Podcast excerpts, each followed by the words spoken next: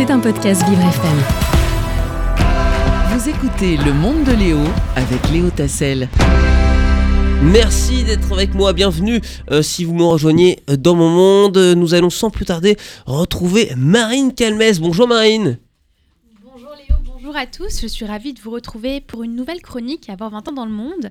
Léo, tu as vu juste, aujourd'hui nous traversons bien l'océan Atlantique en direction des États-Unis, un pays si grand qu'il est difficile de résumer le quotidien des jeunes en une seule chronique. Et oui, et donc euh, euh, on va partir aux, États-Unis. Euh, quels sont les droits octroyés aux jeunes de, 20 ans aux USA, Marine? Et eh Alors si je dois faire un parallèle avec la France, aux USA, certains droits sont donnés très tôt, comme par exemple la conduite qui est autorisée à partir de 16 ans, et d'autres droits sont accordés un peu plus tard, comme la consommation d'alcool, accordée à 21 ans. Et puis avoir 20 ans, c'est synonyme de liberté, mais parfois selon le pays, il y a des restrictions, et ça peut être frustrant et pousser à l'excès à l'âge adulte. Et donc, alors que veulent les jeunes pour l'avenir des États-Unis, Marine?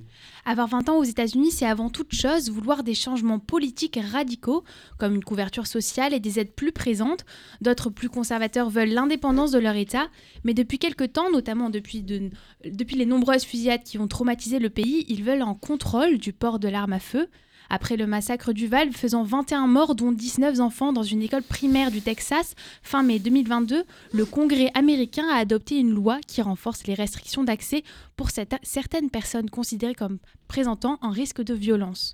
Mais pour une partie de la jeunesse, ce n'est pas assez, car les tueries de masse restent un fléau aux USA. Quelques chiffres pour appuyer mes propos. L'an dernier, 44 000 décès par arme à feu ont été enregistrés dans le pays, dont la moitié correspondent au suicide, selon Gun Violence Archive. Encore plus inquiétant, les armes à feu sont la première cause de décès chez les jeunes de moins de 20 ans. Pouvoir se procurer des armes à feu au supermarché du coin ou se construire une arme comme on construit une voiturette en Lego est un problème pour la jeunesse américaine et plus généralement le pays. La violence devient facile et à portée de main, installant une peur constante dans le pays. Merci beaucoup, euh, Marine, euh, de nous avoir éclairé euh, sur ce sujet dramatique. donc, mais que veulent exactement les, jeunes aux États-Unis? Eh ben, il faut savoir que pour les Américains, le port de l'arme à feu est un droit donné à tous. Les plus conservateurs y sont très attachés car il leur est octroyé par le deuxième amendement de la Constitution. Le débat devient stérile au vu du clan conservateur et républicain qui fait blocage à ce sujet. Avoir 20 ans aux États-Unis, c'est être en colère. Les jeunes s'indignent et protestent au nom de la marche pour nos vies. Plein d'espoir pour leur avenir, ils demandent un contrôle plus restreint des armes à feu. David Hogg a 22 ans aujourd'hui, mais l'année de ses 17 ans, il se trouvait dans le lycée de Parkland en Floride, Floride dans lequel un drame a bouleversé sa vie. Un tueur à peine plus âgé que lui a ôté la vie de 14 élèves et 3 adultes avec un fusil d'assaut.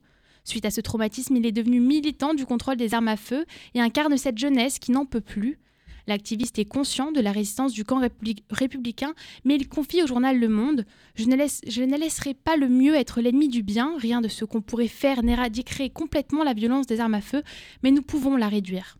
David Hogg est un parmi tant d'autres de ces jeunes qui se battent pour des changements radicaux concernant ce fléau, malgré les lobbies pro-armes qui empêchent toute avancées.